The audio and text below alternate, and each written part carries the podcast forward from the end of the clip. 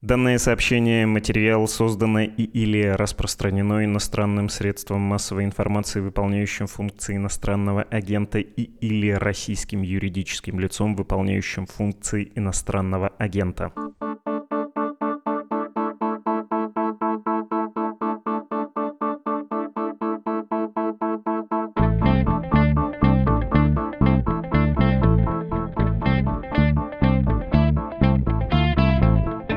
Слушаете подкаст «Что случилось?». Он посвящен новостям, которые долго остаются важными. Мое имя Владислав Горин. Рад вас приветствовать. Хочу, пока мы не перешли к делу, порекомендовать вам подкаст наших коллег, друзей, собратьев.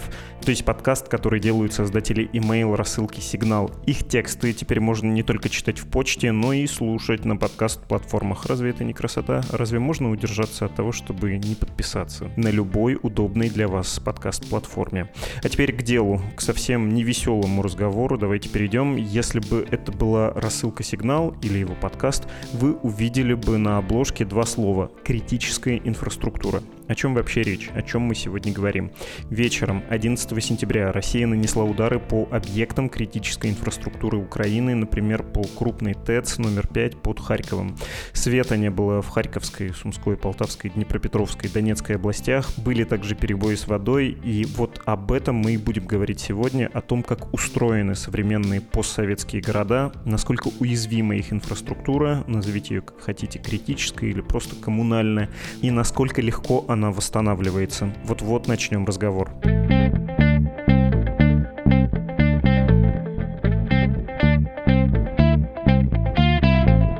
Мы говорим с Сергеем Сиваевым, профессором Высшей школы урбанистики, Высшей школы экономики. Здравствуйте, Сергей Борисович. Добрый день. Наш разговор с вами о критической инфраструктуре, а по существу о том, как устроены, как живут, без чего не могут э, осуществлять базовые функции постсоветские города. И тут, наверное, отличие украинских городов от российских или, скажем, белорусских, казахстанских минимальны. Но я понимаю, что не знаю, какой термин вообще-то правильно использовать для того, чтобы тему нашего разговора описать, потому что критическая инфраструктура как-то недостаточно, как будто там нет э, количественной оценки, как, знаете, жизненно важный орган. Вот нога не жизненно важный, но если я лишусь ноги, то есть у меня большая вероятность погибнуть от шока, от кровопотери. Даже если выживу на качестве жизни, это скажется радикально. Вот термин «критическая инфраструктура», он чем-то таким же отдает. Он вообще принят, так говорят, или это скорее политическая или там военная терминология? Так говорят. Более того, в российском законодательстве есть определение критической информационной инфраструктуры, нет определения критической инфраструктуры в широком контексте насколько я знаю. Но законодательное закрепление критической информационной инфраструктуры появилось несколько лет назад.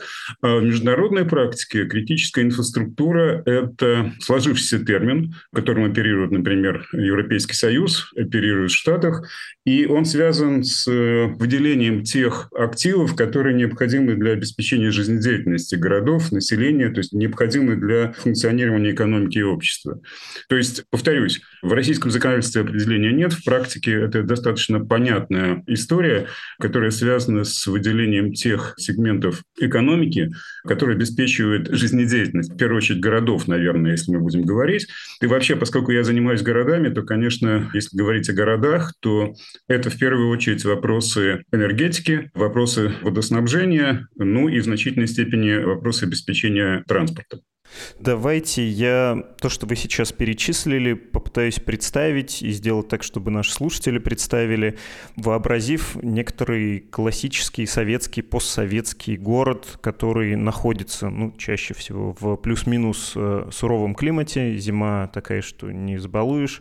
Обычно там много людей, их высокая концентрация, жилой фонд кучный, состоит в основном из КПД, и это не коэффициент полезного действия, а крупнопанельное домостроение, панельки наши родные, большие, многоэтажные, часто многоподъездные.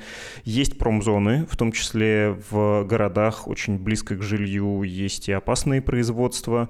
Газовая, режеугольная, еще реже мазутная генерация тепла и энергии, водозабор, коллекторы, очистные сооружения. Это все централизованное, обычно большое. Транспорт в основном наземный, реже бывает метро, но тоже он, в общем-то, централизованный, и без него крайне сложно перемещаться перемещаться на эти большие расстояния. Есть э, сеть снабжения продовольствием, которая настроена на минимальные личные запасы людей.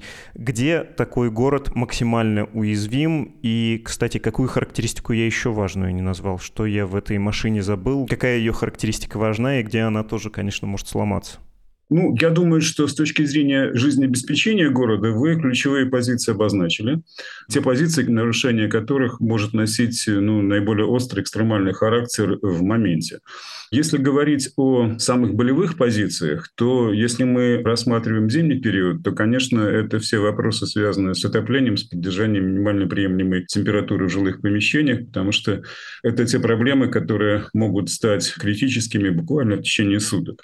Понятно, что все, что связано с электроэнергетикой, тоже очень острая история, которая по существу приводит к тому, что у нас и другие коммунальные инфраструктуры города оказываются неработоспособными, потому что электроэнергетика – это насосные станции в теплоснабжении, водоснабжении и так далее.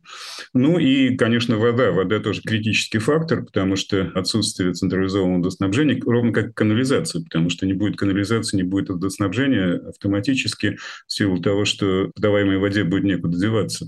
Электроэнергия – то, что мы ощутим острые проблемы буквально через несколько часов. Водоснабжение, водоотведение сутки без воды – это уже катастрофа для города. Частично эту катастрофу можно минимизировать путем подвода воды на каких-то автоцистернах и так далее, но это тоже можно сделать для пищеприготовления, а для санитарии всей квартирных наших домов это будет катастрофа. И теплоснабжение, конечно, если мы говорим о зимнем периоде. С точки зрения транспорта, конечно, ясно, что неполадки в транспорте, любые перебои в метро – это большая проблема для существования агломерации. Но другое дело, что эта проблема все-таки не столь болезненна. То есть мы потери рабочего времени, потери какой-то деловой активности, но это не так сказывается на физическом состоянии людей, поэтому здесь проблемы будут отсроченные, а не моментальные.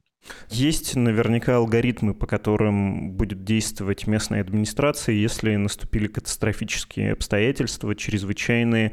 Что стоит номером один? Все-таки электричество. Я, как человек, который пару дней из-за аварии, живший в многоквартирном доме при минус 20 на Урале, понимаешь, что тепло несколько переоценено, особенно если есть за пределами твоего жилья какие-то другие помещения. Ну, то есть спать при минус 20 в квартире, в остывающем доме в теории можно. Понятно, что работать сложно, и ничего хорошего в этом все равно нет. Но мне тогда показалось, что центральное теплоснабжение вообще не первое, о чем стоит беспокоиться. Ну, тут я с вами готов поспорить. Может быть, с точки зрения физиологической, человеческой, вы правы. А с точки зрения последствий очень тяжелая история, потому что замерзание системы теплоснабжения может привести к массовому выходу из строя всей системы, потому что будут замерзать трубы, они будут лопаться, потому что лед имеет свойство расширяться по сравнению с водой и так далее, и так далее. То есть аварийная ситуация будет множиться в этой истории. Тут, вы знаете, э, мне кажется, что с точки зрения жизнеобеспечения я бы не делил эти проблемы с точки зрения приоритетности, что более важно, что менее важно. Тут какая история? У нас вообще в России сейчас износ инженерной инфраструктуры городской достаточно значителен, поэтому история аварийных ситуаций – это нередкий случай. И в этой ситуации службы водяные, тепловые, энергетические, они работают, в общем, каждая сама по себе. Здесь что можно сказать? Если выходит из строя сетевое хозяйство электроэнергетики, как правило, это все-таки, если это крупные сети, то это может быть лэп. Значит, достаточно легко восстановить те коммуникации, ту инфраструктуру, которая находится над землей. Вот линия электропередач, например. Гораздо сложнее делать все то, что завязано с подземными работами, потому что это просто гораздо более трудоемкий процесс.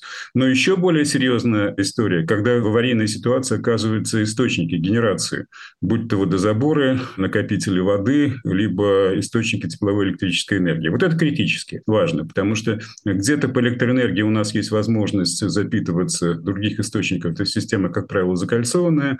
Частичная закольцованность присутствует в системах теплоснабжения. В воде уже гораздо сложнее. Вот э, нарушение работоспособности источников генерации – вот это серьезная штука, потому что это сложные объекты, капиталоемкие объекты. Как правило, нет полного дубляжа этих объектов объектов, вывод из строя вот объектов генерации энергоресурсов и воды – это то, что может иметь серьезные последствия, в первую очередь. Для города в целом, что важно, потому что если у вас отдельная сеть нарушена, то страдает большой либо малый район городской территории. Если у вас нарушена генерация, то объем проблем будет гораздо больше. А я не постесняюсь наивного вопроса, а что является показателем того, что город функционирует? Какая функция считается базовой? Потому что когда я вспоминаю метафору с ногой, город лишен каких-то возможностей, но жив. Вот это жив это когда? Когда там люди находятся и живут, ну, тоже можно поспорить. Наверное, есть ситуации, когда проще вывести людей и черт с ним с городом. Ну, вы знаете, я-то все-таки исхожу, что город должен жить. Вот, и нормальная жизнь города – это ситуация, когда коммунальные службы, энергетические службы в городе работают. Потому что вывод из строя любой коммунальной энергетической службы – это по существу огромная проблема для жителей города. Что будет дальше? Восстановление либо эвакуация – это уже вопрос э, какого-то операционного решения. Но мы все-таки говорим о том, что если это система жизнеобеспечения, то она должна быть достаточно жизнестойкой. Это сложная история, значит, поэтому тут надежность этой системы очень важная вещь. Но я-то из своей практики исхожу из того, что должны быть механизмы, которые обеспечат либо дублирование, дублирующие функции, либо относительно простые механизмы восстановления. Ну и, конечно, я понимаю, что в контексте военных действий, военных событий эта ситуация принципиально иная. А какие риски были предусмотрены при создании позднесоветских городов и работают ли сейчас эти механизмы защитные? Я, опять же, снижая, может быть, интеллектуальный градус нашего разговора, конечно, вспоминаю про то, как много городских легенд есть про нашу готовность к войне. Они тоже родом, конечно, из э, советского еще времени там, сигареты Прима, калибр этих сигарет совпадает с калибром какого-то патрона, и, дескать, мы станки быстро перестроим, и в нашем городе уже можно будет делать патрон. Или там тополиный пух в июле неспроста, это тоже нужно для производства оружия в крайнем случае. Или там, почему дует в наших дворах, потому что через эти арки в случае химической атаки должно все выдуваться. Ну, то есть это смешно звучит, но, по правде-то говоря, есть предусмотренные механизмы защиты. Что это? Мне сложно дискутировать на таком уровне, потому что, ну, может, я не знаю весь городской фольклор на этот счет. И, конечно, я не специалист по безопасности. Я специалист по городской инфраструктуре, поэтому насколько обеспечена безопасность нашей городской инфраструктуры. Ну, например, во-первых, конечно, самая простая история, например, э, общеизвестная, что схемы водоснабжения для городов размера больше, чем представляют из собой секретные документы. Но это такая история. В общем, честно говоря, восстановить э, топологию сетей водоснабжения снабжения – это не бог весь какая серьезная штука.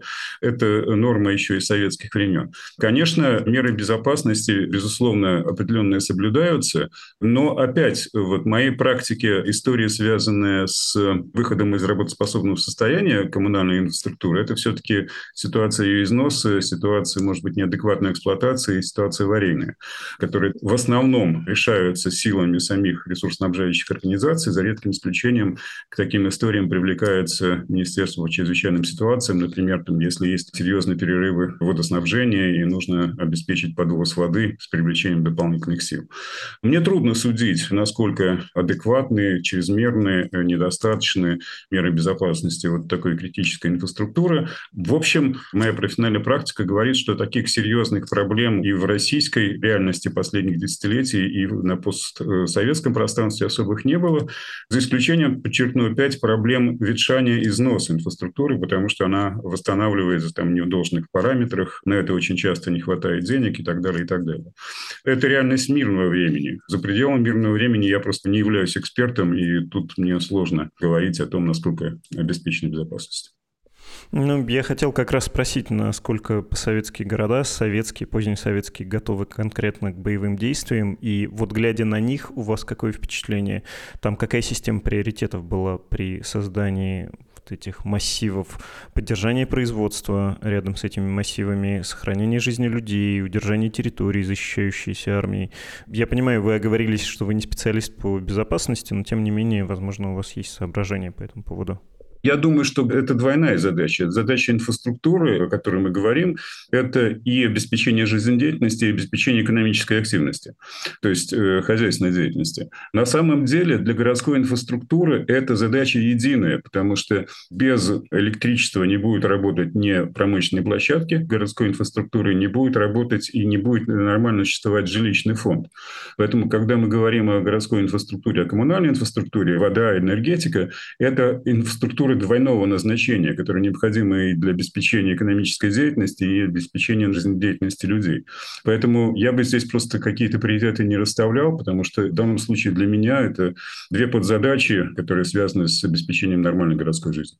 Можно ли сравнить наши города российские и также бывшие советские города в соседних странах с другими, типически другими городами, скажем, в Соединенных Штатах или в Северной Европе, и ответить на вопрос, какие из них менее уязвимы, более устойчивы в чрезвычайных катастрофических ситуациях?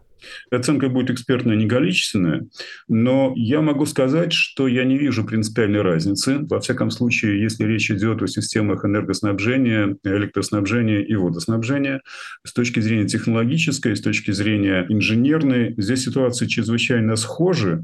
И думаю, что принципиальной разницы с точки зрения чувствительности, надежности инженерной инфраструктуры к возможным воздействиям я не вижу. Система централизованного типа снабжения ситуация иная, потому что, ну, во-первых, не всем она нужна, но если говорить о европейских странах, о Северной Америке, то очень часто в Европе просто, за исключением Скандинавии, Германии, то есть значительной части Европы нет систем централизованного типа снабжения, и поэтому они будут испытывать проблемы э, в случае всяких форс-мажоров уже не столько системой централизованного типа снабжения, сколько поставкой других энергоресурсов, это будет газ либо электричество.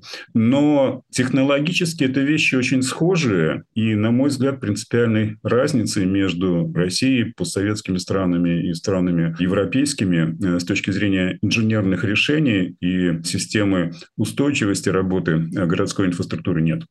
А большая автономизация — это не гарантия большей устойчивости. Если у меня дом, ну или даже квартира, скажем, с камином или с дровяной печкой, не повышает ли это шансы мои на выживание? И тут можно, кстати, и, собственно, опыт э, Петербурга-Ленинграда вспомнить. Когда он переживал блокаду, многие из выживших выжили, потому что не как обычно в конце лета, а, скажем, в начале закупили дрова, масса историй, да, такого рода, и вот вот дровяник во дворе, печка дома были тем фактором, которые смогли обеспечить выживание семьи. В том числе энергетическая автономность, свой котел в доме, своя печь, э, это повышает э, шансы на выживание и повышает ли устойчивость города в целом или нет, это не так уж существенно, и если катастрофа быстро купируется, то нет никакой разницы. Не нужно впадать вот в это крестьянское все свое, э, значит, все надежное. Влад, здесь уже проблема не столько в инфраструктуре, сколько в структуре жилищного фонда. То, о чем вы говорите, это индивидуальные жилые дома вместо многоквартирных домов. И здесь вы правы, потому что индивидуальный жилой дом, конечно, в такой ситуации гораздо более устойчив, потому что он меньше зависит от городской инфраструктуры. И это да, в загородном доме может быть и автономное отопление, и собственная скважина, и даже и генератор электроэнергии можно поставить, и, в общем-то, многие такие генераторы у себя в загородных домах держат. Конечно, выживаемость индивидуального дома гораздо выше по сравнению с многоквартирным домом. Ну, конечно, если мы сравним российские города с городами европейскими, то доля индивидуальных домов в европейских э, городах существенно выше. Мы все-таки страна многоквартирных домов. И с этой точки зрения, да, с этой точки зрения я соглашусь с вами, что вжимаемость в индивидуальных домах, конечно, выше, чем многоквартирных по многим факторам. Что можно сказать об опыте нынешнем украинском или, скажем, более раннем чеченском, тоже более раннем и намного более мягком, скажем, армянском? Ереван ситуации 90-х, когда в городе вырублены деревья, фактически была блокада. Как постсоветские города адаптируются и чего лишаются после катастроф? Ну, все южные города из южных республик, э, Армения, Грузия, они лишились центрального теплоснабжения. Оно, понятно, было такое совет советское, не очень нужное, и сейчас они прекрасно обходятся индивидуальными газовыми котлами, но тем не менее, что отпадает и как вот этот э, стрессовый опыт влияет на города? Есть ли изыскания такого рода? Я с вами поспорю, что они прекрасно обходятся газовыми котелками квартирными. Это колоссальная проблема для Еревана, и для Тбилиси, потеря систем централизованного теплоснабжения. Потеряли они не столько в силу военных действий, сколько в силу хозяйственного бардака, который существовал в этих республиках в 90-е годы. Значит, отсутствие должного финансирования, отсутствие там, нормальной тарификации, всего на свете. Та же Армения чуть не потеряла его водоснабжение, пока не привлекла всякие международные институты и создала механизм государственно-частного партнерства. Но это колоссальная беда. То есть, э, на самом деле, и Тбилиси, и Ереван мечтают о восстановлении централизованного теплоснабжения. И вообще опыт Скандинавии э, лишний раз доказывает, что лучшая система отопления, я могу по этому поводу высказываться достаточно долго, э, с точки зрения концепции нормальных инженерных решений, централизованная система теплоснабжения, совмещенная с генерацией электрической энергии, это экономически, экологически и с точки зрения безопасности это лучший вариант. Да, это все очень капиталоемко. Это все требует, если мы эту систему теряем, то потом почему ни Армения, ни Тбилиси не могут установить систему централизованного теплоснабжения? Не потому что не хотят. Потому что это большие деньги раз, это большое вмешательство в жизнь города, потому что это просто нужно город еще кроме наличия денег просто перекопать весь для того, чтобы приложить трубы все, и не только в городе, еще и в каждом доме нужно проверить систему разводки и так далее, и так далее. То есть это все та инженерная инфраструктура, которую относительно легко вывести из строя, потом очень тяжело восстановить. Например, Ереван в этом смысле очень показателен, ну, ровно как и Тбилиси. Понятно. Я понял, что мы не поговорили еще про один элемент критической инфраструктуры совсем, про интернет и связь, хотя в самом начале разговора вы сказали, что если уж и есть слова критической инфраструктуры в российском законодательстве, то как раз касается этой информационной инфраструктуры. Современный город без интернета может существовать? Опять же, вспоминаются белорусские протесты 2020 года, да? Там пара дней без интернета и не купить еды. Да, да, да. Ну, даже московская жизнь без интернета уже, наверное, будет весьма проблематична. Потому что как раз интернетовские сервисы в российском варианте, мне кажется, это очень продвинутое решение. Вы уже про это отчасти сказали, но в качестве обобщения итога можете ответить на вопрос, насколько долго восстанавливается инфраструктура, что наиболее легко разрушается и тяжелее всего восстанавливается, насколько это все долгие и трудные вещи в восстановлении? Я думаю, что если мы говорим о айтишной инфраструктуре, то это восстанавливается достаточно просто, потому что это не связано с капитальными вложениями. А все, что связано с разрушением материальных объектов, материальных объектов, которые стоят много денег, э, занимают большие городские пространства, это все очень серьезная история. Даже случаи порыва на сетях приводят к потере нормальной жизнедеятельности больших городских территорий. Разрушение, подчеркну еще раз, объектов генерации, станции водозаборов, объектов генерации теплоэлектроэнергии – это то, что будет очень больно и надолго нарушает жизнь, нормальную жизнедеятельность э, больших городских пространств. Знаете, я еще подумал, не знаю, относится ли это к области вашего интереса, насчет людей, которые переживают катастрофу, относятся ли они к городу по-другому, как меняется их опыт, их предпочтения, их привычки. Может быть, вы что-то про это знаете? Ну, я могу опять об этом судить. Э, конечно, нормальная жизнь э, горожанина – это жизнь, когда он не замечает работу городской инфраструктуры. То, что это естественная часть города. Вот. И в этой связи э, выход любой городской инфраструктуры из работоспособного состояния – это большой вызов. И если это происходит часто, если это происходит надолго, то, конечно, люди будут пересматривать отношение к этому городу совершенно точно с точки зрения там, целесообразности нахождения в нем в первую очередь. Спасибо огромное. Сергей Сиваев, профессор Высшей школы урбанистики, Высшей школы экономики, был сегодня с нами. Всего доброго, до свидания.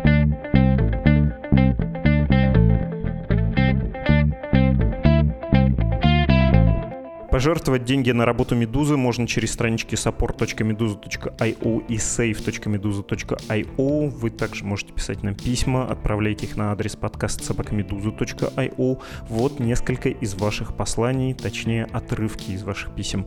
Хотелось бы послушать выпуск именно по ближайшим перспективам русских граждан по странам Балтии или по Европе в целом.